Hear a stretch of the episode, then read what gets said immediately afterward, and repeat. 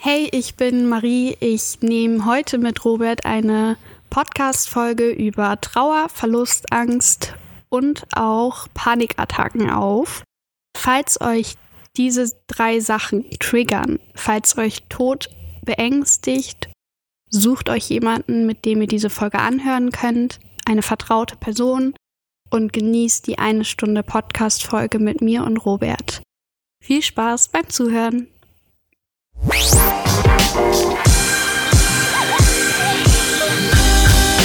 Herzlich willkommen zu Kess und Knusprig, der Podcast, in dem ihr eure Geschichten erzählt. Alle 14 Tage neu. Immer dienstags um 19 Uhr. Und hier ist euer Moderator Robert. Und damit herzlich willkommen zu einer neuen Aufnahme von Kess und Knusprig zur Folge 4. Heute mit äh, einem ganz besonderen Gast meiner Meinung nach. Auf jeden Fall in Sachen Podcast. Äh, sie ist nämlich unser erster weiblicher Gast für die Frauenquote. Äh, Feminismus hin oder her. Und ähm, ja, ich habe mir auch schon einen tollen Opener tatsächlich für Marie überlegt. Äh, wir haben heute ähm, die stärkste Frau, die ich kenne, hier am Start. Aber nicht wegen der dünnen Ärmchen, sondern einfach von dem, was aus Marie herauskommt und wie sie abstrahlt und was sie für eine Aura hat. Große Worte, äh, starke Komplimente an eine meiner besten Freundinnen, Marie. Und damit herzlich willkommen. Äh, Jetzt hast du mich gerade schon ganz verlegen gemacht. äh, ja, hi, ich bin Marie, ich bin 19 Jahre alt. Doch schon so alt. Ja, äh, doch schon. Sieht man Aber nicht. werde bald 20 Jahre alt. Und noch älter. Dauert nicht mehr lange. Ja. Stimmt. Ob du wohl dieses Jahr Geburtstag feiern kannst? Äh, Ich glaube eher nicht, nein. Aber ich hoffe im kleinen Kreis, vielleicht mit drei, vier, fünf Leuten. Ich Das war wär schön. erst auf einem deiner Geburtstage. Stimmt, mein 18. Aber der war gut. Der war wirklich gut. Mit Stromausfall und Alkohol. Das weiß ich noch. So viel kann ich Also, wenn ihr keinen Stromausfall hattet auf eurem Geburtstag, dann war es kein richtiger Geburtstag, würde ich sagen. Mein Geburtstag war die letzte Fete, die noch stattfinden konnte. Ja, daran kann ich mich auch noch erinnern. Das sage ich aber immer wieder tatsächlich. Habe ich sogar hier schon erzählt. Ja, das war echt gut. Ja, es ist Freitagnachmittag. Ähm, es stürmt, es regnet, es ist so mittelmäßig warm. Bisschen ungemütlich. Ja, draußen auf jeden Fall, ja. Ähm, aber sonst, langes Wochenende steht vor der Tür. Ja, ich freue mich sehr. Richtig geil. Ich äh, kann endlich zu meiner Tante wieder fahren. Da war ich seit Februar nicht mehr. Krass. Und da, über sie äh, kommt bestimmt auch noch was in dieser Folge. Ähm, wir stehen uns sehr nah und ich freue mich richtig, da wieder hinzufahren. Das wird wie Urlaub. Ja, und ich habe heute auch was Besonderes gemacht, äh, was existenziell notwendiges. Ich habe mich auf die Liste fürs Impfen setzen lassen. Ich bin so stolz auf dich. Ist das nicht super? Das ich kriege bald meine Impfung. Und ähm, Diskussion hin oder her, ich nehme AstraZeneca. Ich habe mir gesagt, als äh, die ersten Impfstoffe am Start waren, ich nehme alles, was ich kriegen kann. Das habe ich auch gesagt und dann kam das mit der Thrombose. Da habe ich gesagt, okay, ist vielleicht doch nicht so schlau, AstraZeneca zu nehmen. Ja, gut. Also ich glaube für, wie gesagt, Diskussion hin oder her, ich glaube für ähm, Frauen ist das noch mal was anderes. Ja, genau. Habe ich auch schon von anderen tatsächlich gehört, die Ja. mir gesagt haben, na, sie warten lieber noch. Aber ist auch okay. Ich habe jetzt gehört, ab Anfang Juni wird die Impfpriorisierung aufgehoben. Genau. Ist da entspannt dann. Ähm, ich bin einfach nur froh, dass ich es jetzt endlich mal geschafft habe, mich auf diese Liste setzen zu lassen. Total affig, dass ich mich so lange davor gedrückt habe, beziehungsweise. Ja. Ja, aber die hatte- sowieso schon mega lang. Ändert ja nichts, ob noch jemand dazu kommt. tatsächlich. Ja. Und äh, ich habe jetzt auch, na, ich will eigentlich nicht über Corona sprechen, aber ich habe gehört, dass es jetzt eine indische Mutante gibt. Ja, davor habe ich auch schon ein bisschen Angst. Und wenn die wirklich hier durchbrezelt, dann stehen wir wieder bei Null und können nochmal neue Impfstoffe hin Aber tatsächlich ist sie ja schon irgendwie seit drei Wochen irgendwie in der, in, im Umlauf. im Umlauf, im Umlauf, genau. Aber ich habe hier in Deutschland noch nichts mitbekommen. Okay. Ich äh, habe nicht drauf geachtet, muss ich sagen. Ja, vielleicht bin ich auch einfach blöd, aber eigentlich habe ich nichts mitbekommen, dass hier was sein soll mit indischer Mutante. Ich höre eigentlich oder ich schaue gar keine Nachrichten mehr so richtig aktiv. Ich lese so ein bisschen immer auf dem Handy mit klar. Und ich höre einen Podcast, den ich vor ein paar Wochen entdeckt habe. Ja. FOMO heißt der. Und da sprechen die eigentlich jeden Tag über so das, was in der Welt geht und machen jeden Tag so eine 5 bis 7 Minuten Zusammenfassung. Aber halt nicht so wie 120 Sekunden Tagesschau, sondern auch mehr auf unsere Generation tatsächlich zugeschnitten. Ja. Ein bisschen interessanter noch. Und da sind solche Informationen halt auch immer mit drin verpackt und darüber informiere ich mich so ein bisschen. Ich habe es tatsächlich seit letztem Jahr gemieden, äh, Nachrichten zu schauen, weil nur noch was über Corona lief und das zieht mich einfach nur runter. Deswegen Ja, meide ich das eigentlich hauptsächlich. ja. Es wäre ja schön, wenn wir mal einen vernünftigen Sommer kriegen. Ja, ich wünsche es mir. Aber Schluss mit dem Warm-up. Marie ist hier, weil sie eine ganz besondere Geschichte zu erzählen hat, weil sie in einer ganz besonderen Situation, in einem ganz besonderen Leben steckt, meiner Meinung nach. Ähm, sie ist der Grund, warum es diese Podcasts gibt, beziehungsweise nicht nur sie, aber so Sachen wie das, was sie uns heute erzählen wird. Ähm, und ich habe es gerade eben schon gesagt und vielleicht erklärt sich jetzt gleich über die Geschichte, die Marie erzählen wird. Alter, wie viele Seiten hast du geschrieben? Also ich habe ich hab gesagt, ich habe ihm schon vorher gesagt, dass ich Notizen schreibe und habe äh, tatsächlich mehr Notizen geschrieben, als ich eigentlich wollte. Und ich bin so ein Tagebuchschreiber, deswegen sieht es jetzt auch nach Tagebuch aus. Ich sehe keine Aussicht, dieses Material auch nur annähernd vollständig vorzutragen. Nein, Aber ähm, naja, es wird ich habe dich vorgewarnt. super interessant. Und ich glaube, bevor ich einfach jetzt hier weiter irgendwelche großen Worte verliere, weiß ich nicht, möchtest du einfach ganz am Anfang anfangen und so deine Geschichte erzählen? Oder soll ich einleitende Sätze erzählen von dem, was ich weiß? Mm, Du kannst ruhig einleiten. Ja, als ich Marie vor, ich habe mir keine Gedanken Nils gemacht, wurde 16. fünf Jahren, wie alt ist Nils denn jetzt? Nils wird jetzt 20. Also vor, als ich Marie vor vier Jahren kennengelernt habe. Boah, vier Jahre. Ja, ist vier Jahre, ja, auf dem 16. Geburtstag. Fühlt sich mehr an. Genau. Da war sie ähm, eine, ein sehr positiver Mensch, der mir meine Knicklichter klauen wollte. Und ähm, im Nachhinein dachte ich dann, die musst du mal wieder kontaktieren. Die scheint äh, ordentlich Power zu haben. Ähm, das äh, ist interessant. Und dann hat sich eine sehr enge Freundschaft entwickelt. Auch in der Zeit, wo ich noch, wo wir noch sehr nah äh, zusammen wohnten, im Gegensatz zu jetzt tatsächlich. Und ähm, da habe ich dann immer mehr über Marie erfahren. Und wir haben uns auch häufiger getroffen. Hast sehr viele Fragen gestellt. Habe ich, habe ich so Ja, aktiv gar ich nicht wahrgenommen. Ich habe offensichtlich viel gefragt und habe dann herausgefunden, was Maries Schicksal so ist, was sie so echt ihr Leben lang fast schon umtreibt. Und darüber wird sie heute erzählen. Und zwar, jetzt wollen wir auch mal äh, sagen, worauf sagen. Marie hat recht früh schon einen Elternteil verloren. Genau. Und ähm, das macht natürlich was mit einem, Ja, auf jeden Fall. Also Und- ich denke, das prägt das ganze Leben. weil sich wahrscheinlich, nee, niemand möchte ich nicht sagen, aber die wenigsten hier vorstellen können, wie das so ist und was das mit einem macht. Ist Marie heute hier und erzählt ein bisschen was. Und es wird also eine sehr ähm, tiefgehende Folge, haben wir uns auch schon darauf vorbereitet. Es kann auch sein, dass es hier und da mal einen kleinen Break geben wird, aber ich denke, das ist in Ordnung.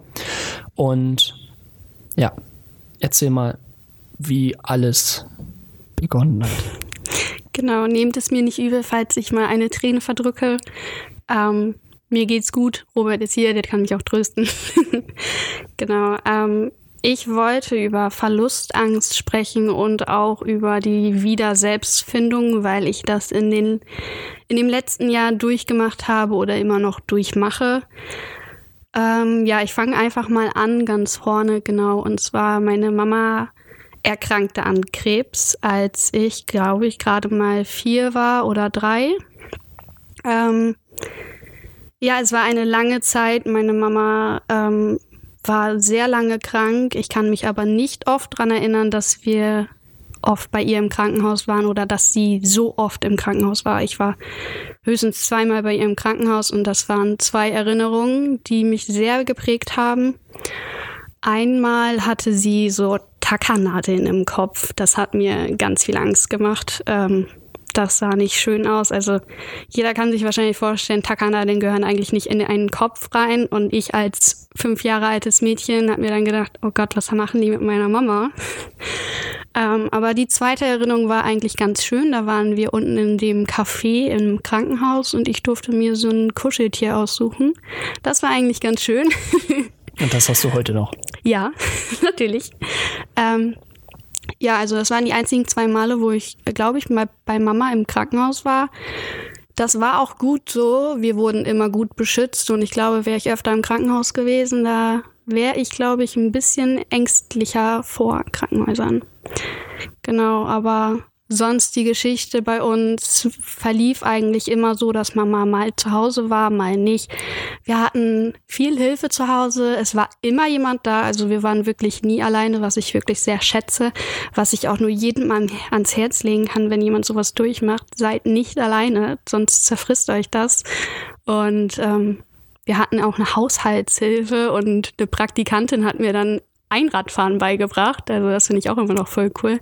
Ähm, die Leute, die mich von früher kennen, wissen wahrscheinlich auch, welche Straße das war. Die kennen wahrscheinlich auch noch unsere Haushaltshilfe und unsere Praktikantin, weil die immer bei uns im Haus war. Ähm, das waren so schöne Dinge. Ich habe das eigentlich alles immer positiv gesehen. Ich hatte nie wirklich diese Trauer, aber ich glaube, ähm, es bedrückt einen trotzdem. Auch als Kind, man merkt das. Hast du sie denn zu Hause im ganz normalen Alltag auch erlebt? Ähm, ja, aber Mama war natürlich schwächer. Es war halt so, als wäre Mama, hätte Mama eine Grippe zum Beispiel. Mama liegt oft im Bett. Wir hatten in unserem Wohnzimmer hatten wir dann so ein großes Krankenbett stehen, wenn Mama nicht die Treppe hochgehen konnte. Und Mama hatte dann auch irgendwann so einen Rollator, was halt Ältere meistens haben. Aber ich fand das nie schlimm. Für mich mhm. war es halt dann so und ich habe das akzeptiert und für die anderen in meinem Umkreis war es auch nicht schlimm. Ich habe da nie irgendwie Abweisung mitbekommen. Also das war eigentlich ganz gut und ich hatte immer gute Bezugspersonen. Deswegen. Ja. Du hast ja auch Geschwister? Genau, ich habe einen Bruder, einen älteren Bruder. Ähm, früher war er sehr, sehr, sehr nervig. hat mich viel geärgert, hat mich auch oft gehauen, muss ich sagen. Ja, also er war wirklich ein richtiger Rüpel. Das ist aber ja das Mindeste, dass er dich heute zum Bahnhof gebracht ja, hat. Ja, genau, er hat mich zum Bahnhof gebracht. Äh, heute ist er voll in Ordnung. Also ich kann mir keinen besseren Bruder vorstellen. Also wirklich, er ist immer für mich da. Deswegen ist das schon vergessen, aber trotzdem. genau. Ähm, dann würde ich mal ähm, sagen, der Zo Todeszeitpunkt war, glaube ich, als ich ähm, sieben war. Also gerade noch sieben. Ähm, ich muss dazu sagen, meine Mama verstarb am 7.7.2009. Also ja, da war ich gerade, genau, da war ich noch sieben ähm, und bin am 20.07. dann ja acht geworden und Mama verstarb zehn Tage vor ihrem Geburtstag.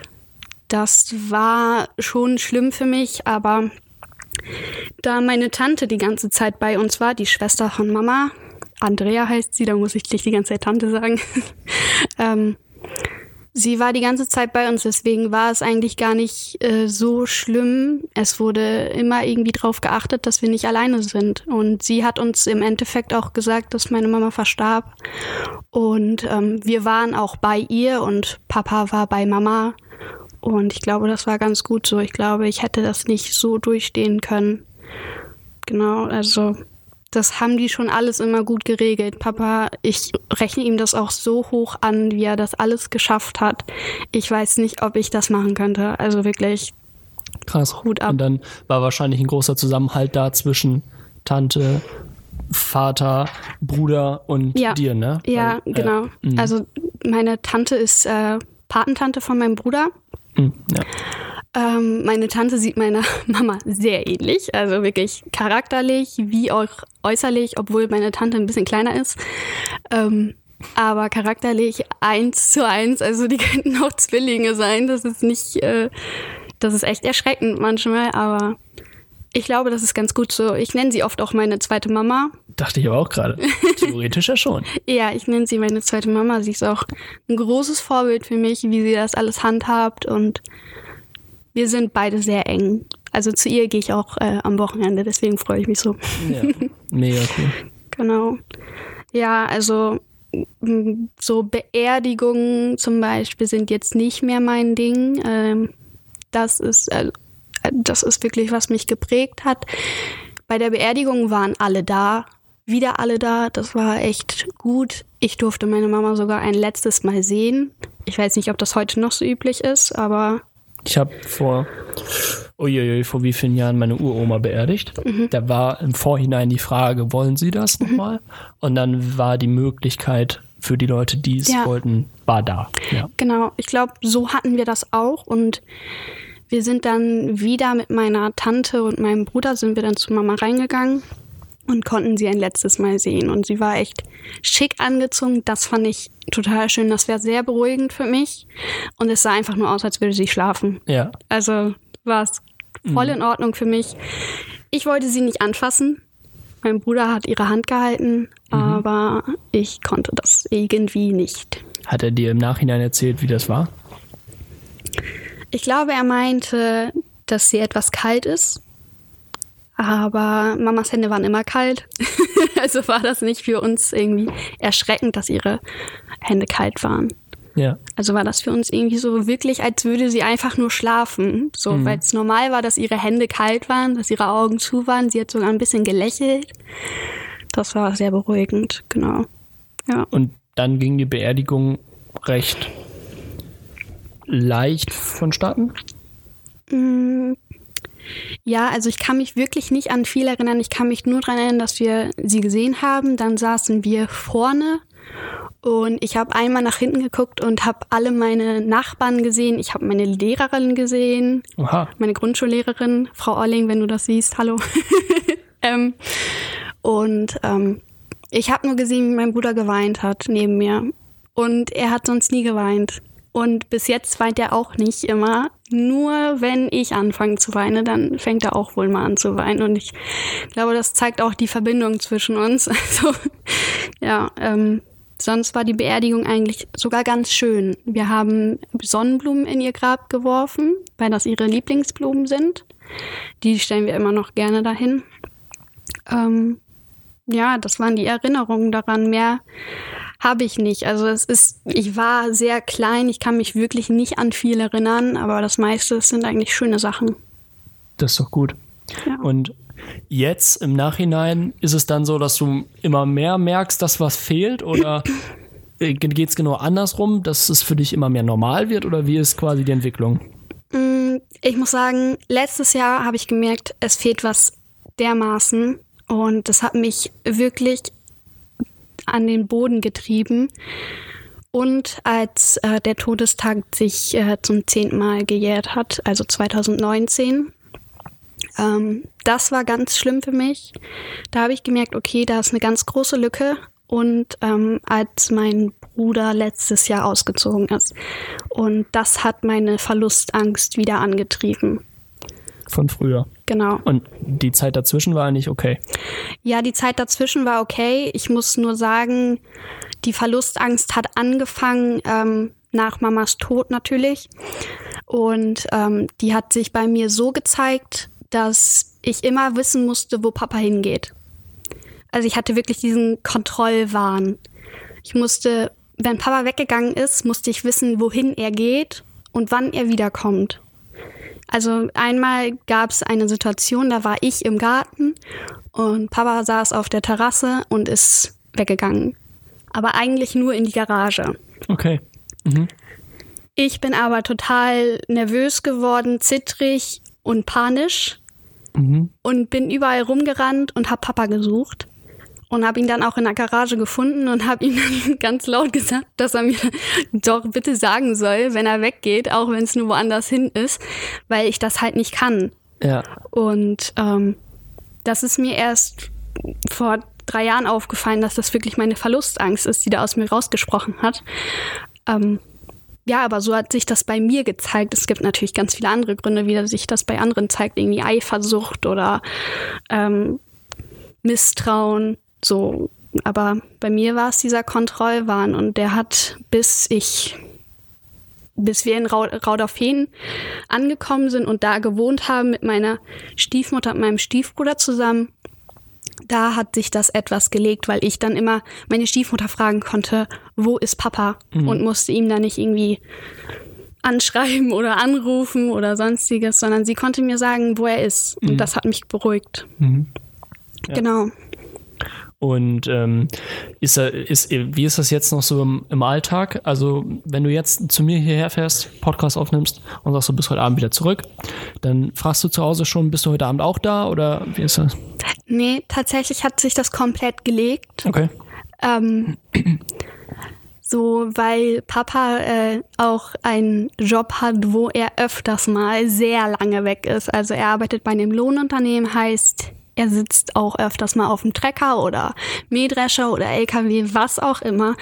Und jeder, der weiß, was mit Landwirtschaft zu tun hat, das kann oft länger dauern, auch im Sommer oder so, bis Mitternacht vielleicht. Ähm, deswegen habe ich mich da jetzt so ein bisschen dran gewöhnt. Da hat mir meine Stiefmutter auch gut bei geholfen. Die hat dann immer gesagt, du weißt, dein Papa ist dann länger weg. Ähm, deswegen hat sich das schon gelegt. So, aber eine Situation, die war auch sehr riskant. Also da waren die Fahrradfahren und es hat stark angefangen zu gewittern. Und ähm, die waren immer noch nicht da. Und ich dann meinen Papa angeschrieben. Ich habe gesagt, Papa, wo seid ihr? Ich mache mir Sorgen. Ich hatte früher auch ganz doll Angst vor Gewitter. Heute natürlich nicht mehr. Heute geht's tatsächlich. Ähm, du kennst auch eine Situation, glaube ich, bestimmt, wo ich bestimmt einmal so richtig verzweifelt geschrieben habe, dass es Stimmt, gewittert. Ja. Ähm, nee, heute ist es okay. es ist immer noch angsteinflößend, aber es ist okay. Auf jeden Fall habe ich dann meinem Papa geschrieben und er hat dann erstmal nicht geantwortet. Danach hat er aber, nach zehn Minuten hat er geantwortet und hat geschrieben, es ist alles gut, dass sie sich untergestellt haben, ich muss mir keine Sorgen machen. So, aber sonst ist jetzt noch nichts mehr aufgetreten. Aber ich glaube, wenn ich mal merken würde, dass es länger ist als ungewohnt, als gewohnt, dann ähm, würde ich mir da schon mehr Sorgen machen und diese Verlustangst würde wiederkommen. Genau. Ja. Ja. Aber die Verlustangst ist ja letztes Jahr wieder aufgetaucht und zwar dramatisch schlimm. Und diese Trauer ist über mich gekommen. Also 2020 war, glaube ich, für alle ein beschissenes Jahr, kann ich mal so sagen. Ähm, alle mussten zu Hause bleiben. In dem ersten halben Jahr, ähm, da waren wir alle zu Hause und ich war zu Hause alleine sozusagen mit meiner Stiefmutter und meinem Stiefbruder. Und mein leiblicher Bruder war ja immer arbeiten und mein Papa ebenso. Und ab da habe ich mich alleine gefühlt. Da habe ich mich einsam gefühlt, habe mich gefühlt, als würde ich hier nicht reinpassen. Und ähm, das hat sich dann ein bisschen immer so weiter aufgestaut, bis mein Bruder dann im August ausgezogen ist. Und das war so ein Cut. Da bin ich, da ist irgendwie so ein so eine Welt zusammengebrochen. Ich habe das im September bis Mitte Oktober gar nicht gemerkt. Ich habe nur gemerkt, wie ich so ein bisschen leer war. Also ich mochte nichts mehr machen, ich habe mich verkrochen. Ähm, ich war wirklich wie so ein, einfach nur so ein Körper, der da war und alles mitgemacht hat. Und ähm, dann im Oktober, in den Herbstferien war das, da war ich bei meiner Tante, bei Andrea. Und ihr kann ich mich immer öffnen. Und dann wollten wir eigentlich nur einkaufen fahren und haben dann ähm, gehalten, weil sie gemerkt hat, dass irgendwas ist. Und ähm, dann habe ich mich ihr geöffnet und habe gesagt, dass mir alles irgendwie zu viel wird, da ähm, dass die Schule, die Ausbildung mir äh, total Druck macht Stimmt, du hast ja auch noch Schule und Ausbildung genau, nebenher gemacht. Genau, ich habe meine Erzieherausbildung angefangen. Also ich habe letztes Jahr habe ich meine Sozialassistenzausbildung abgeschlossen und dann habe ich Erzieher hinterher machen wollen. Ähm, ich stand da aber so unter Druck, irgendwie hat mir alles nicht gepasst und dann zog mein Bruder ja aus und ähm, alles kam irgendwie hoch. Und dann hatte ich mit meiner Tante gesprochen und sie hat sofort gemerkt, das stimmt irgendwas nicht und hat auch mitgeweint. Das erlebe ich nicht oft. Okay. ähm, ja, dann äh, sind wir zu meiner anderen Tante gefahren und sie ist Erzieherin und dann haben wir mit ihr gesprochen, was sie denn davon denkt. Ob es eine schlaue Idee wäre, zu pausieren und zu sagen, okay, Marie, du musst erstmal runterkommen. Ähm, und sie hat gesagt, mach das sofort, sonst kippt das alles irgendwie zusammen. Und das war der Punkt, wo ich gesagt habe, okay, ich muss jetzt irgendwas machen, dass es mir besser geht. Und das war dann halt den Druck von der Schule wegnehmen, dass ich wieder zu mir kommen kann. Ja, nach den Herbstferien habe ich das dann in die Wege geleitet und letztes Jahr Herbstferien, ne? Ja, letztes Jahr Herbstferien, sorry. Ja. Ähm, genau, habe das in die Wege geleitet und danach mir ist so ein Stein vom Herzen gefallen, weil ich mich nicht mehr um diese eine Sache kümmern musste, weil ich mich jetzt auf mich konzentrieren konnte, dass ich gucken konnte, was mir jetzt gerade gut tut. Und das war auf jeden Fall nicht dieser Druck. Das hat auch mein Lehrer gesagt. Der hat mir das auch angesehen, obwohl ich nicht mal ihm gesagt habe, was mit mir los ist. Dabei wusste ich ja selber gar nicht, was mit mir los war. Ich ja. wusste bis zu dem Zeitpunkt gar nicht, warum ich so empfinde. Hast du gerade Tränen in den Augen? oh nein. Alles gut. Okay. Ähm, ja, ich wusste ja gar nicht, was mit mir los ist. Ähm, ja, ähm, dann habe ich nach dies, in dieser Zeit sehr oft meiner Tante telefoniert. Sie hat mir wirklich so beigestanden und ähm, ich kann ihr gar nicht genug danken dafür. Sie hat mich auch immer in den richtigen Momenten angerufen. Ich weiß gar nicht, wie sie das gemacht hat. Ich glaube, die hat irgendwie so telepathische Muttergefühle entwickelt. Ähm, ich, ja, sie hat mich angerufen und hat gefragt, wie es mir geht. Und ich bin direkt in Tränen vor ihr ausgebrochen und habe ihr erzählt, was los ist. Aber ja. wusste vorher selber gar nicht, dass ich so viel gerade aufgestaut hat ja, dann habe ich alles rausgelassen, wusste aber immer noch nicht warum und habe mich die ganze Zeit gefragt, warum. Und ähm, meine Tante ist bei einer Heilpraktikerin. Jetzt kommen wahrscheinlich ein paar ähm, Leute, die dagegen sind, gegen Heilpraktik, aber ich sag euch wirklich, wenn ihr daran glaubt, wenn ihr euch darauf einlasst, dann funktioniert das wirklich. Ähm, ich habe dann mit dieser Heilpraktikerin telefoniert, weil sie in Twist wohnt. Nix in, nicht in Tricks, in Twist. Äh, das ist Hinterlingen. Achso. Da okay. ist sie. das ist ein ganz komischer Name, ich weiß. Ähm, hab mit ihr telefoniert und da ist mir bewusst geworden, dass meine Verlustangst und meine Trauer wieder hochgekommen ist, nachdem mein Bruder ausgezogen ist. Ja. Mein Bruder ist ausgezogen, drei Kilometer entfernt. Aber diese Verlustangst, er ist ausgezogen aus unserem Zuhause, wo wir zusammen wohnen. Das hat so ein sowas bewirkt, dass diese Gefühle von Mamas Tod wieder hochgekommen sind. Ja. Und äh, das wurde mir dann bewusst, aber es wurde noch nicht besser.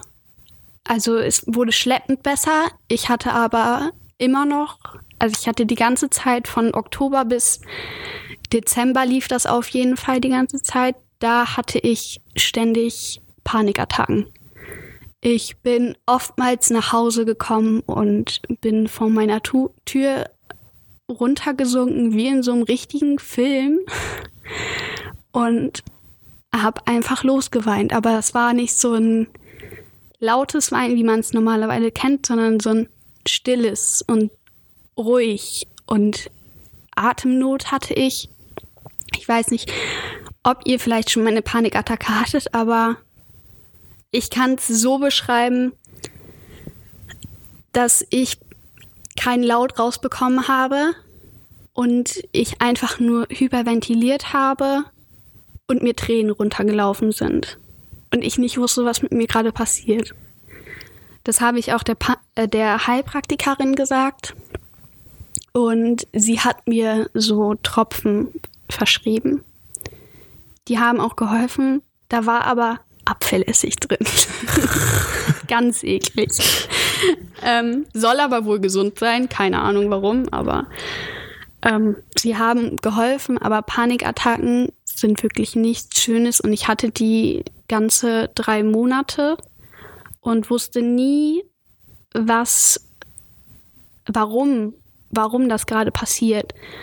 Ähm, das kommt aber, ist unterschiedlich. Kommt meistens durch Stresssituationen. Ja. Ähm, meine Stresssituation war dann oftmals in der Zeit, dass mein Papa mit mir sprechen wollte. Okay. Und mein Vater hat meine Gefühle nicht verstanden. Versteht er bis heute noch nicht richtig.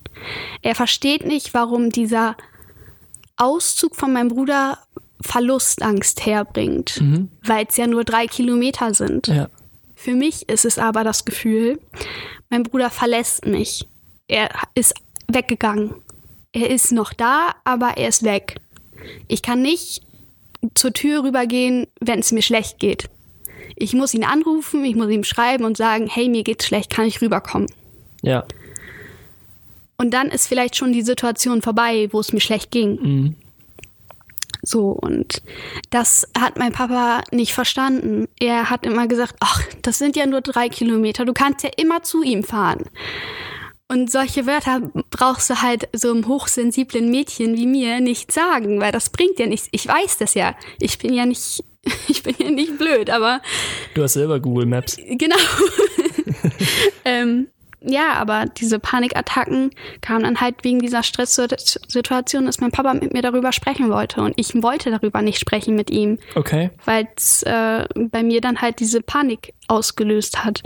Und diese Panik, die kann sich einfach durch so viele Sachen auslösen, auch durch Schweißausbrüche, Zittern, das hatte ich auch ganz oft, ähm, ganz schneller Herzschlag, ähm, ja, Atemnot, aber es dauert nicht lange, muss Aber ich sagen. dann muss das ja ein Kreislauf sein, äh, gewesen sein, wenn du sagst, du hast einerseits die Panikattacken einfach aus dem Nichts bekommen Mhm. und andererseits du wolltest nicht mit ihm sprechen, weil du dann Panikattacken kriegst. Ja. Und dann ging das ja, Ja. hast du es ja irgendwann geschafft, dann dass du den Kreis gebrochen hast, weil du sagtest, ich unterhalte mich jetzt mit ihm?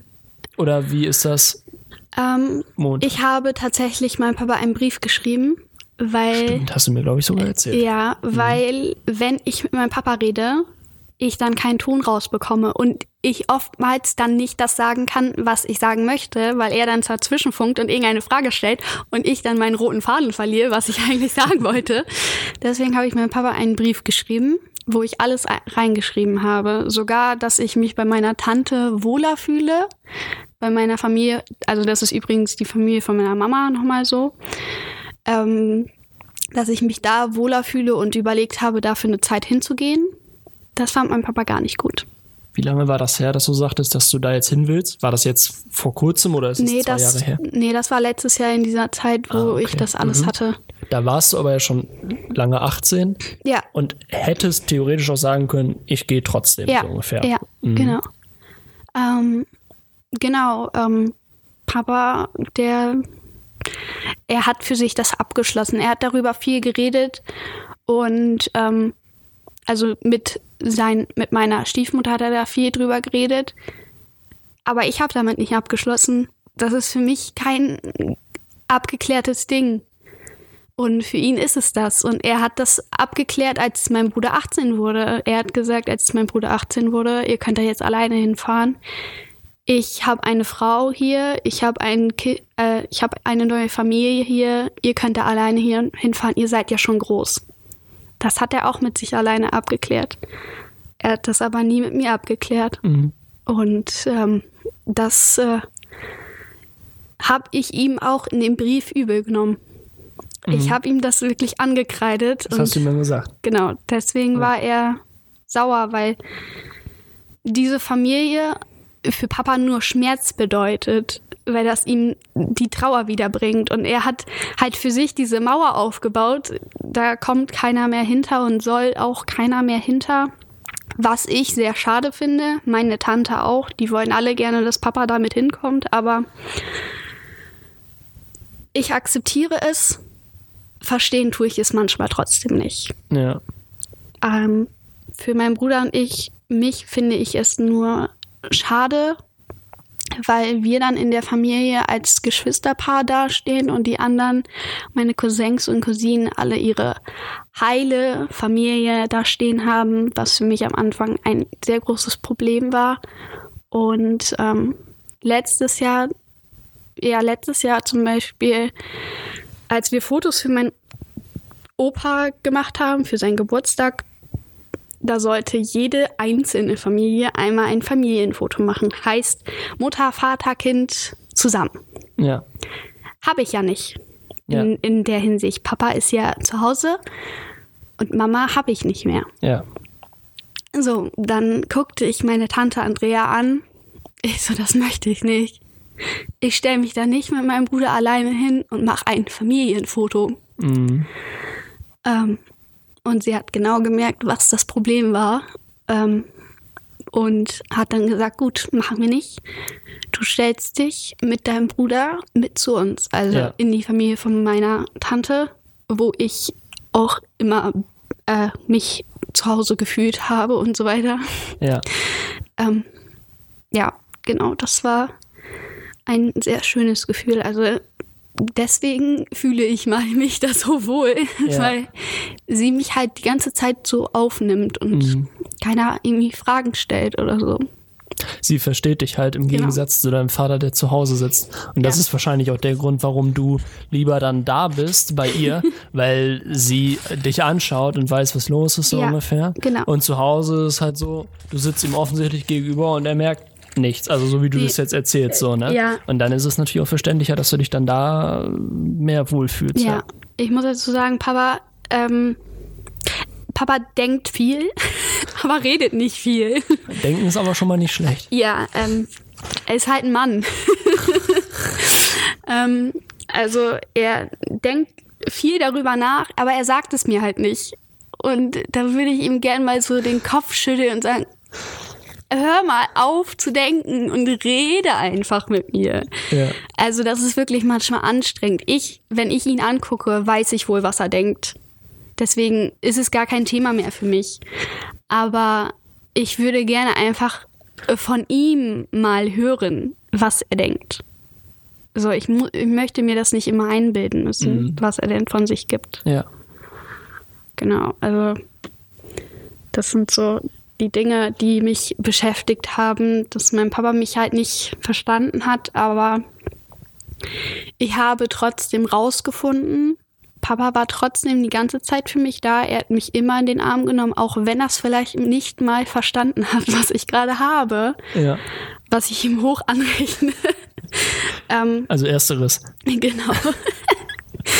ähm, ja, ähm, andererseits war meine Tante auch einfach die ganze Zeit da, auch wenn wir uns nicht sehen konnten. Sie wohnt ja auch weiter weg und Corona hat es da ein bisschen schwer gemacht.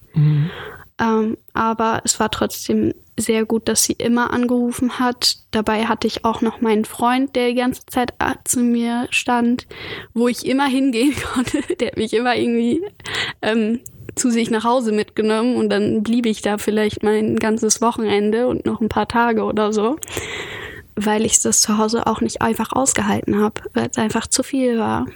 Also ich habe mich Ja, da wirklich nicht wohl gefühlt. Das ist natürlich echt schade, wenn man sich zu Hause nicht wohlfühlt. Ja, Mm, So direkt nachempfinden kann ich es natürlich nicht, weil ich in der Situation nicht stecke. Aber ich kann mir natürlich vorstellen, wenn ich, kleines Beispiel von heute, wenn ich hier mit allem heute durch bin, heute Abend, dann gehe ich nach Hause und äh, Vater kommt tatsächlich heute Abend nach fünf Tagen Arbeit wieder nach Hause.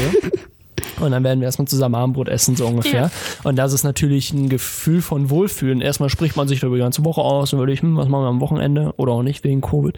Aber ähm, da ist jemand, beziehungsweise selbst wenn er nicht da ist, weiß ich, er wird demnächst wieder nach Hause kommen. Ja. Und dann fühle ich mich da wohl, auch wenn er nicht da ist. Und dass es bei dir halt nicht so ist, ist halt mega Genau. schade. Also es ist im Moment, äh, es ist seit diesem Jahr besser geworden, ähm, vor allem weil ich jetzt auch arbeiten gehe und ähm, es sich halt, dieser Stress hat sich zu Hause gelegt. Was aber einmal schlimm war, Papa und ich haben uns äh, gestritten und ich habe gesagt, dass ich mich hier nicht wohlfühle. Ich hier keinen habe, ich mich einsam fühle und ich hier nicht reinpasse. Ähm, das hat mein Stiefbruder gehört. Und er hat mich danach darauf angesprochen, warum ich mich denn einsam fühle, wenn er ja auch noch da ist. Wie alt ist der? 20. Also seid ihr ungefähr gleich alt. Genau. Ähm, und das hat mich hart getroffen, dass er das gesagt hat, dass er ja auch noch da ist. Und da dachte ich, ja, er ist auch noch da, aber es ist nicht dasselbe. Mhm. Also mein Stiefbruder ist ein toller Typ, also wirklich. ähm, wir verstehen uns super, aber mit sowas kann ich nicht zu jemandem gehen, der es nicht durchlebt hat. Ja. Wenn jemand nicht weiß, was der Verlust ist, dann kann man das nicht nachempfinden. Man sagt dann, ja, ich verstehe dich, aber eigentlich versteht man das nicht. Ist das jetzt ein Angriff gegen mich? Nein. Das hätte ich auch nicht so interpretiert tatsächlich. ähm, ja, verstehe ich. Was, also, was du gerade sagst, ja, Ja. genau. Kann ich so nicht nachvollziehen. Ich könnte mir aber vorstellen, dass mein Vater das nachvollziehen könnte. Der hat nämlich seinen Vater wiederum auch sehr früh verloren. Ja, Dass der sicherlich das nochmal wieder anders fühlen würde als jemand wie ich, der äh, absolut glücklich aufgewachsen ist. Wobei ich, und das möchte ich jetzt auch nochmal sagen, was ich ja auch im Opener gesagt habe, finde, dass du dennoch mega glücklich bist und positiv nach außen abstrahlst. Du hast einfach so eine, so eine positive Aura. Du hast einfach irgendwie dir so ein, wahrscheinlich so einen Wall aufgebaut, so eine Mauer aufgebaut, durch die halt die wenigsten durchkommen.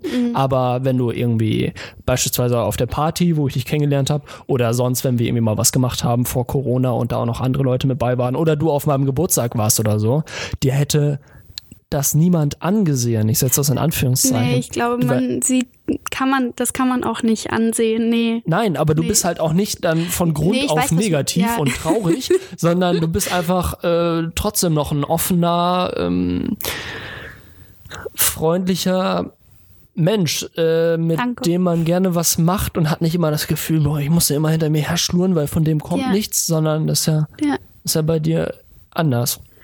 Nee, also ich bin auch von Grund auf positiver gestellt. Das habe ich wohl von meiner Mama. Ich glaube, deswegen reiben Papa und ich auch öfter mal so aneinander. Okay. weil ich halt Mama bin und nicht äh, seine Meinung habe und ich wohl wahrscheinlich gerne dann gegen ihn presche. ähm, aber ich muss sagen, jeden, der mal ein Familienmitglied eine Krankheit hatte und diese Krankheit verloren hat, fällt einem Stein von Herzen, wenn es vorbei ist. Es klingt hart, aber es ist wirklich so. Nach langer Krankheit, nach egal wie lange, fällt einem ein Stein von Herzen, dass es vorbei ist, egal wie es ausgegangen ist, Weil der Kampf beendet ist. weil der Kampf beendet ist, genau, Ja. weil du nicht mehr hoffen musst, wird es noch was oder wird es nichts mehr. Ja. Und das hatte ich, das hatten wir alle. Mein Papa, mein Bruder und, und ich, wir hatten das alle. Unser, der, dieser riesengroße Brocken ist einfach abgefallen und ich konnte wieder frei leben sozusagen. Ich war früher so, so schüchtern, das glaubt ihr gar nicht. Ich war Das glaube ich wirklich nicht. also, das kann, äh, Nils kann dir das bestätigen.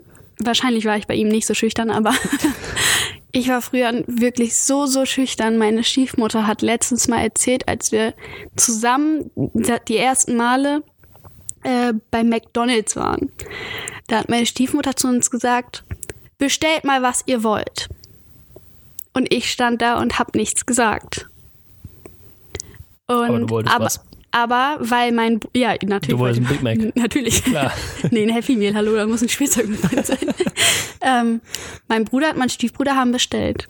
Dann habe ich auch bestellt. Und dann guckte mein Papa nur meine Stiefmutter an. Sag mal, hat Marie gerade selber was bestellt? Und meine Stiefmutter meinte so, ja, wieso war das falsch? Sie wusste nämlich, sie hat das nämlich so natürlich so aus der Reaktion halt. So, ja, bestellt euch mal was. Ja. Sie hätte nicht gedacht, dass das für mich vielleicht ein, so, ein, so eine Hürde ist. Aber ich habe es gemacht und da hat Papa gemerkt, dass ich ein bisschen aufblühe. Und diese positive Art, die habe ich einfach von Mama. Die kommt einfach. Und ich glaube, jeder, der irgendwie so ein Schicksal hat, der möchte einfach auch positiver weiterleben und nicht negativer. Ja. Das glaube ich. Deswegen, Aber braucht auch viel Kraft, glaube ich, und, und Zeit. ja, Aber die hast du, Definitiv. glaube ich, auch investiert in dem, was man so von dir merkt. Ja, also schon sehr viel. Also mir wurde immer beigebracht, man soll darüber reden. Das habe ich immer gemacht. Tust du auch gerade. Ja. ähm, und ich habe mich nie irgendwie versteckt vor meinen Gefühlen. Mir wurde immer gesagt, wenn ich weinen soll, dann weine ich halt. Dann ist es egal. Ich habe auch schon so oft in der Schule geweint, aber es war mir immer egal, Ja. weil ich dazu stand. Mhm. Und es war nicht schlimm für mich. Ja. Es ist halt ein Teil von mir und was soll ich dagegen machen?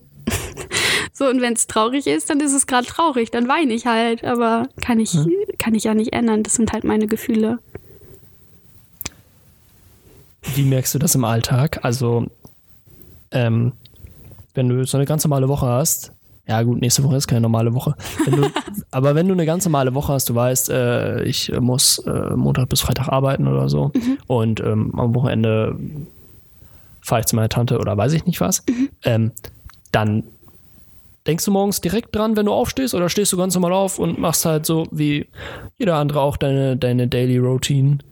So, wie ist das? Ähm, Oder ist es unterschiedlich? Oder ist das eine total bescheuerte Frage, die man so nicht beantworten kann? nee, es ist keine bescheuerte Frage. Okay. Ähm, früher hätte ich die Frage wahrscheinlich so beantwortet, dass wenn ich eine heile Familie, heißt Kernfamilie, sehe, Mutter, Vater, Kind, sehe, werde ich traurig. Früher wurde ich richtig traurig davon, wenn ich viele auf einem Fleck gesehen habe und Kinder, die die ganze Zeit mit ihrer Mama oder so quatschen oder was auch immer. Da hätte ich gesagt, ich wäre richtig traurig geworden. Aber jetzt im Alltag begegnet mir das gar nicht mehr so oft. Ähm, ich stehe nicht auf und denke direkt daran. Es kommt mir vielleicht irgendwann mal so im Tag so mal in den Sinn, zum Beispiel, wenn ich irgendwie kein, zum Beispiel eine Sonnenblume sehe, die Mama sehr gerne mochte, dann denke ich an sie. Mhm. Aber es ist nie wirklich, dass ich plötzlich das Gefühl habe, ich bin traurig. Aber du denkst dann ja auch positiv an sie. Ja, Genau. meistens schon, ja. Mhm. Das heißt, dich zieht das auch nicht, wenn ich das, äh, die Frage so ergänzen kann, dich zieht das dadurch auch nicht aktiv runter. Nee. Ja. Ich denke, weil es irgendwie, weil ich jahrelang wirklich auch darüber gesprochen habe, zum Beispiel auch in der Schule. Ich habe früh angefangen, über den Tod zu sprechen, über Trauer, weil das ja auch in der Schule drin vorkommt, im Religionsunterricht, Trauer, Tod oder was auch immer. Mhm. Ähm, ich glaube, das hatten wir mal in der vierten Klasse. So früh Ja. wäre das zehnte Klasse und das ging gar nicht. Ähm, Krass, nee, ich okay. glaube vierte Klasse irgendwann oder so. Ähm, es war nicht schlimm für mich. Ich habe da sogar fast gerne drüber gesprochen, weil ich gut darüber sprechen konnte. Und das kann ich immer noch. Also wir hatten in der zehnten hatten wir auch irgendwann mal so ein Thema Tod, Trauer, Trauerphasen, die vier Trauerphasen. weißt du, was ich meine? Nein, weiß ich nicht, was du meinst. Ähm, ähm, da ich kann da einfach gut drüber sprechen und ich glaube, das ist in der Hinsicht dann schon ein kleines Geschenk.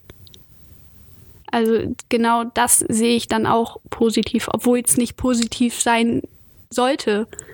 Aber Es ist für dich aber ein natürlicheres Thema als für andere Menschen. Genau, es ist für mich natürlicher. Ja. Manche scheuen sich davor, über Trauer zu sprechen, über Tod. Ich eher nicht, obwohl ich ja noch nicht mal den Tod genau erfahren habe. Ich es nur mitbekommen habe, wie meine Mama krank war. Und ähm, ich es ja noch nicht mal genau weiß. Aber ich weiß, wie man sich fühlt. So, und ich glaube, das ist dann doch eher eine Gabe, die man mitbekommen hat. Ja. Ich denke gerade nach. Ähm, das ist aber ja in erster Linie, wenn man, wenn man in, wenn es in die Richtung geht, ist es ja erstmal ein Gedanke, der einem kommt. Und darüber löst man dann die Emotionen aus. Ja, Richtig. genau. Das heißt, wenn du auf dem Jahrmarkt bist mit Freunden und in die Achterbahn steigst, dann ist das kein Thema. Und dann äh, kommt das auch nicht hoch. Richtig? Richtig. Da bist du frei davon. Ja. Das heißt, du kannst dich ablenken, in Anführungszeichen. Ja, also wenn ich von Menschen, die ich lieb habe, umgeben bin, dann denke ich auch gar nicht dran. Also Ja. ich umgebe mich auch sehr gerne mit positiven Leuten einfach. Also wenn jemand pessimistisch ist, das ist für mich gar nichts. ähm, ich kann damit nicht umgehen. ich bin halt viel zu positiv, ich bin viel zu positiv eingestellt, dass Ja. mich das dann einfach runterzieht und ich dann nur genervt davon bin. Ja. Ähm, mein äh, Stiefbruder ist manchmal pessimistisch, aber nur um mich zu ärgern. Ähm, da werde ich dann auch sehr schnell genervt. Aber sonst bin ich eigentlich sehr positiv gestellt und umgebe mich deswegen auch lieber mit positiven Gestalten. Genau. Du hast mich aber letztens eine Frage gestellt, wo ich sehr nachdenken musste. Ah ja, genau. Ähm, Die kann ich auch nochmal stellen, dann kommt es Ja. authentischer.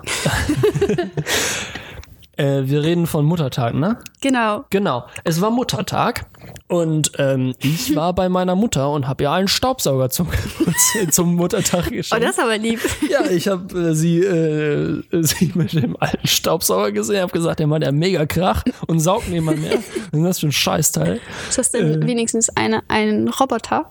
Äh, nee, hätte sich äh, in der Bude wäre das nicht sinnvoll gewesen, glaube ich. Ach Aber dann habe ich zu Muttern gesagt, hier Kek, bald ist Muttertag, jetzt gibt's einen Staubsauger von deinem Kind. Dann habe ich einen Staubsauger gekauft und jetzt, jetzt kann sie wieder Staubsaugen. Oh, sehr gut. Ähm, und der alte Staubsauger steht jetzt hier bei mir im Studio, wurde tatsächlich in drei Wochen noch nicht benutzt. Aber, äh, naja. Auf jeden Fall kam mir dann der Gedanke an Muttertag, äh, weil wir ja dann auch ein bisschen gesnappt haben, äh, wie geht's dir eigentlich? Das war einfach so, wie geht's einem Marie am Muttertag? Und dann habe ich dich das gefragt. Und dann musstest du selber erstmal nachdenken. Ja, ich musste selber erstmal nachdenken, weil mir niemand vorher diese Frage gestellt hat. Aber ähm, ich muss sagen, bis äh, letztes Jahr war es für mich gar kein Problem. Es war wie jeder andere Tag. Ich bin halt nicht zu meiner Mutter gegangen, in dem Sinne, dass ich ihr ein Geschenk überreiche, sondern bin zum Friedhof gegangen und habe mein Geschenk dahingestellt. Ja. Sei es mit Papa, sei es mit Oma, aber immer mit meinem Bruder zusammen. Wir haben immer irgendwas geplant und haben es dahingestellt. Und das war für mich ganz normal. Mhm. Bis letztes Jahr, bis ich ähm, bei meinem Freund zum Essen eingeladen war, zum Frühstücken mit seiner Mama, mit seinem Papa, mit seinen Brüdern und deren Freundin. Ich glaube sogar, an die Situation kann ich mich erinnern. Ich glaube auch. Ich glaube, du hast mir danach geschrieben. Ja, das Ja. kann gut sein. Das war, glaube ich, eine intensive Zeit in dem Moment. Ähm, ja, auf jeden Fall haben wir da zusammen gegessen. Das war gar kein Problem für mich. Ähm, ich habe mich bloß die ganze Zeit sehr komisch gefühlt, viel am Platz, ähm, weil dann auch die Freundinnen darüber gesprochen haben, was sie ihrer Mama denn schenken und ähm, dass die gleich zu ihr fahren werden oder noch am Tag auf jeden Fall. Und mich konnte man halt nicht fragen, ob ich zu meiner Mama fahre oder. Naja, man hätte dich ja schon fragen können. Ja, aber. Und du hättest ja auch eine gute Antwort Ja, drauf geben können. Genau, aber ähm, wir waren da noch nicht, okay, wir, zehn Monate waren wir da zusammen und ich glaube, das ist auch ein sensibles Thema. Ja. Das möchte man dann eher nicht an so einem großen Tisch ansprechen. Was ich auch nicht übernehme. Also ich war keinem von denen, bin ich böse oder so. Es war nur das Gefühl bei mir, wo ich dachte, okay, das hatte ich noch nicht. Aber es wäre bestimmt für dich leichter gewesen, wenn du angesprochen worden wärst, oder? Kann ich nicht sagen, weil ich mich sehr in mich gekehrt habe. Ähm, ich bin dann auch sehr früh schon gegangen. Ich wäre wahrscheinlich den ganzen Tag bei meinem Freund geblieben. Das hatte ich dann mitgekriegt. Genau. Und äh, habe dann aber gesagt, ich fahre nach Hause, ähm, was er im ersten Moment auch nicht verstanden hat. Ich konnte es aber auch erstmal nicht erklären und bin dann nach Hause gefahren und habe wahrscheinlich dir erstmal geschrieben, ähm, weil ich so einen Fluchtpunkt brauchte und habe dann auch meinem Bruder geschrieben, ob wir zu Mama fahren können. Ähm, es war für mich ganz, ganz komisch. So eine heile Welt ist das bei denen. Ich finde die heile Welt toll bei denen. Ich liebe die Eltern. Äh, das ist wirklich toll. Aber in dem Moment war das einfach ganz, ganz viel für mich. Das war nicht auszuhalten. Weil Mutter an dem Tag Hauptthema war. Genau, weil Ja. Mama heute ha Hauptthema war. Ja. Und alle von ihrer Mama sprechen konnten, was sie gerade macht oder was geplant ist oder was auch immer. Mhm. Und ich nicht. Ja. bei mir kommt das dann halt, ja, ich fahre nachher noch zum Grab. Und das ist dann so ein Unterhaltungsdämpfer. Ja. Ja. Dann ist alles still, dann sind alle traurig und ich mag das überhaupt nicht. Wenn ich davon rede, möchte ich nicht, dass Leute mich so angucken, oh, das tut mir aber leid, mein Beileid. Ich möchte, das nicht. Ich möchte, dass man dann im Positiven davon redet. Ja, genau, das wollte ich gerade sagen.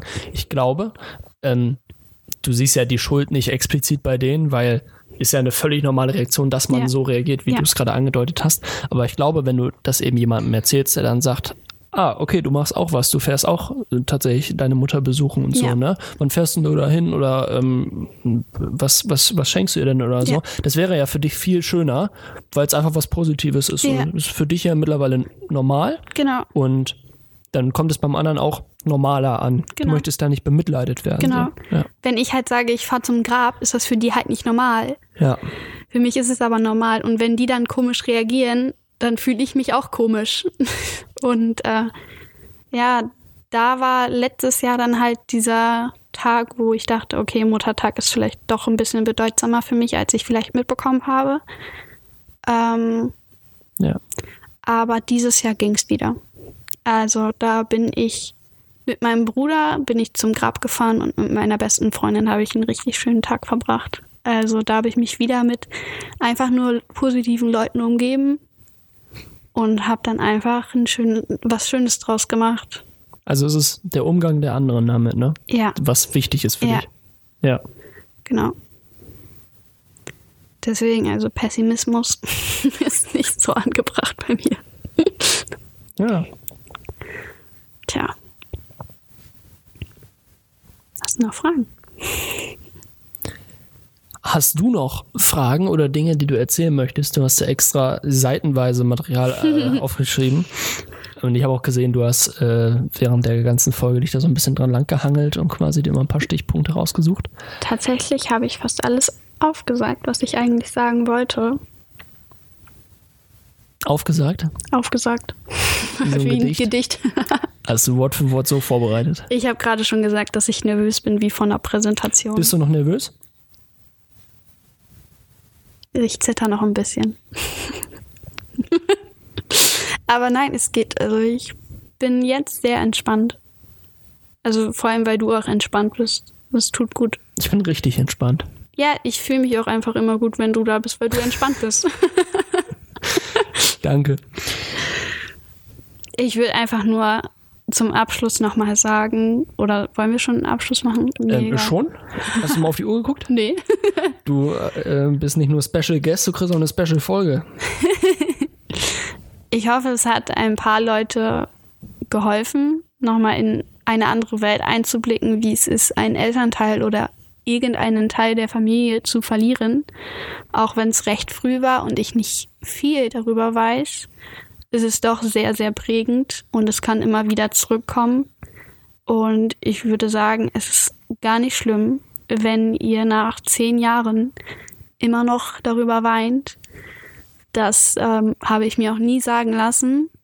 Ähm, ich kann noch eine kurze Geschichte raushauen. Und zwar, als ich in die fünfte Klasse kam, in äh, Rauderfeen, da kannte ich übrigens gar keinen außer einen.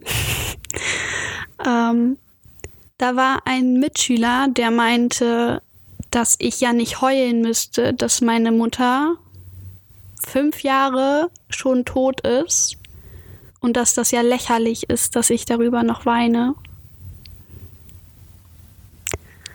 Und dann? Da habe ich dann erstmal richtig was losgelassen. Ja. Ich habe ihn dann erstmal mega angebrüllt, Kann ich mir vorstellen. was er sich was er sich denn überhaupt einbildet, darüber zu reden, über meine Mutter, dass ich da noch drüber weine und dass ich natürlich immer darüber weinen werde, weil es meine Mutter ist. Ja. Und dass er genauso über seine Mutter weinen würde, wenn ihr irgendwas zustößen würde. Mhm. Und da hat er nichts mehr gesagt. Da war er ruhig. Dann kam eine Lehrerin rein. War, war das am ersten Schultag so ungefähr? Nee, aber auf jeden Fall am Anfang Ihr kanntet euch noch nicht lange. Nee, an, Okay. Anfang fünfter Klasse. Mhm. Ähm, da kam eine Lehrerin rein, die ich über, übrigens sehr, sehr gemocht habe. Und es war auch die perfekte Lehrerin für dieses Thema. Okay. Ähm, sie hat dem Jungen dann erstmal die Meinung gegeigt, hat gesagt, dass es überhaupt nicht schlimm ist zu weinen und hat ihm dann äh, Nachsitzen angeboten. ähm, er durfte dann wieder in die Klasse reingehen und sie hat dann noch mit mir gesprochen und hat erzählt, dass ihre Mama schon seit neun Jahren tot ist auch an Krebs verstorben ist. Und ich mir niemals einreden sollte, dass ich nicht darüber weinen darf, dass sie auch immer noch darüber weint. Und sowas, das ist so wichtig. Also, wie gesagt, ich lasse mir auch sowas nicht unterstellen. Und wenn irgendjemand sowas gegen meine Familie sagt, überhaupt, wenn irgendwas mit meiner Familie ist, da werde ich genauso wie in diesem Klassenzimmer, da werde ich richtig reizbar und verteidige mit allem, was mir lieb ist. Ich glaube, da spricht dann auch wieder meine Verlustangst von mir. Ja. Ähm, aber ich finde es was total Gutes. Aber- ich würde es immer wieder machen. Krass, dass du dann auch fünfte Klasse, ja doch schon noch so jung, ne? Und vor allem Mädchen gegen Junge ist auch besonders in dem Alter nochmal irgendwie ein anderes Verhältnis einfach. Dass du dann trotzdem direkt gesagt hast, so, so nicht. Ja. Und tatsächlich hat es danach nie wieder irgendwas von ihm gekommen. Bis zur neunten Klasse, wo er weggegangen ist. Du kennst sie nicht mehr. Äh, ich habe nichts mehr mit ihm zu tun. Aber ähm, ich hatte die ganze Zeit auch nichts mehr zu tun. Er war sowieso ein Idiot. ähm, aber auch keiner in meiner Klasse hatte je wieder irgendwas gegen meine Mama oder gegen irgendwas sowas gesagt, was ich mir aber auch denke, weil wer ist denn so respektlos? Haben die das alle mitbekommen in dem Moment? Ja, natürlich. wir hatten, äh, wir wollten gerade Deutsch anfangen. Also es war meine Deutschlehrerin, die gerade auf dem Weg war. Ähm, und da fing das an und da habe ich ihm erstmal die Meinung gegeigt. Genau. Alle haben es mitbekommen. Sehr gut. Sehr gut. ja, mega. Ähm, Ich weiß gar nicht, wie spät es ist. ich habe keine weiteren Fragen. Ich auch nicht. Ich habe alles gesagt, was ich wollte. Ich wollte. Lasst euch nicht unterkriegen, lasst euch nichts einreden. Ihr dürft über alles reden, was euch in den Kopf fällt. Und wenn Leute ihnen das nicht verstehen, dann verstehen die das nicht. Dann kann man es akzeptieren. Dann ist das halt so. Soll man sie leben lassen? Nice, dass du da warst. Gerne. Mega gute Folge, glaube ich. ähm, richtig gut auch, wie du darüber erzählt hast. Du Danke. hast, äh, ich habe es ja hier beobachten können. Ähm, Tut mir leid, das habe ich nicht verstanden. Cut. Du hast mega gut drüber gesprochen Danke. und äh, warst äh, total stark. Hast äh, nicht viele Tränen verdrückt. Ich bin auch sehr stolz auf mich. Ich bin auch sehr stolz auf dich. Danke. Also wirklich, richtig, äh, merkt man richtig, wie viel Kraft dahinter steckt von dir. Und ähm, viel Kraft auch noch auf jeden Fall für die nächsten Jahrzehnte, die uns noch bevorstehen. Ich hoffe doch. Und ich bin da, wenn was ist, Das weiß ich immer. weißt du. Und ähm, deine beste Freundin auch. Und ähm, ja, ich glaube, diese Folge hatte so viel Mehrwert. Wirklich. Ich glaube, das war so interessant. Und ich hätte auch niemand Besseres finden können als dich, der darüber spricht, Danke. die darüber spricht. Und ähm, Ich glaube, Alina wird jetzt gerade weinen. Tut mir leid, Alina. Ich habe dich ganz doll lieb. ist okay. ähm, und ich möchte vielleicht auch nochmal sagen, ich glaube, wir geben die Möglichkeit, wenn du damit einverstanden bist, dass ich quasi jetzt den Leuten anbiete, wenn die sich doch noch Fragen quasi irgendwie ergeben oder ihr nochmal irgendwie vielleicht auch drüber sprechen möchtet oder so, oder es jemand gibt, der sich mit dir identifizieren kann, dass ich sage, ähm, schreibt mich doch an. Meine Nummer ist hier im Podcast bekannt, steht auch nochmal unten in den Show Notes.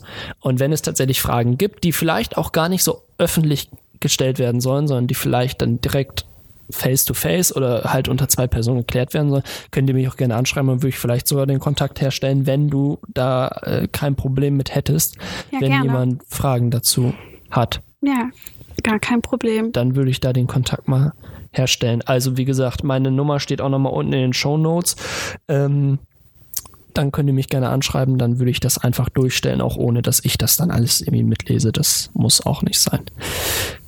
Ja, ähm, wir haben sehr ausführlich drüber gesprochen. Du hast sehr ausführlich drüber gesprochen. Ich habe einfach nur zugehört. Es war richtig cool. Und ich will nochmal anmerken, er hatte Tränen in den Augen. Ein, zwei Mal. Das, das hatte ich noch nie bei ihm. Mensch. ähm, der Himmel hat auch Tränen in den Augen. Es zieht sich immer weiter zu. Oh, sehr schön. Nee. Das war Ironie. Achso. Und ähm, wir haben jetzt ein langes Wochenende vor der Tür. Ihr hört diese Folge am Dienstagabend ab 19 Uhr. Ähm, schreibt Feedback gerne mal, wie ihr es eigentlich immer macht. Ich kriege eigentlich nach jeder Folge Feedback. Vielen Dank dafür. Ähm, nächste Folge wird sehr interessant. Da haben wir einen jungen Mann, der ähm, in der Medizin, in der Forschung arbeitet. Ich kenne ihn persönlich tatsächlich nicht. Er ist auf der, über den Podcast auf mich aufmerksam geworden und hat sich schon genauer mit Corona ähm, befasst und auch befassen müssen. Und das wird, glaube ich, auch sehr interessant. Also schaltet dann in zwei Wochen wieder ein und ähm, teilt die Folge gerne. Und es war natürlich ein ähm, sehr ähm, emotionales Thema jetzt. Ähm, sowas möchte ich in Zukunft vielleicht auch mehr machen. Nicht nur auf solche Themen bezogen, aber prinzipiell tiefer gehende, tiefergründigere Themen. Ähm, denn wir sind hier kein News-Podcast, sondern ähm, wir sprechen über das, was uns betrifft und was uns herumtreibt. Und ich glaube, das war's. Also, recht herzlichen Dank fürs Zuhören. Marie, danke, dass du da warst. Danke, dass du Sehr dich darüber erzählt gerne. hast. Hat mir sehr gut gefallen. Sehr schön. Und dann würde ich sagen, bis zum nächsten Mal. Macht's gut und kommt gut jetzt, nachdem ihr Pfingsten war, durch die Woche. Bis dann. Ciao. Tschüss.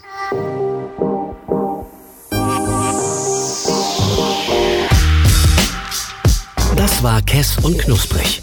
Präsentiert von Robert Plump. Du möchtest deine Geschichte auch erzählen? Melde dich bei mir per WhatsApp unter 0176 41 9 14 400.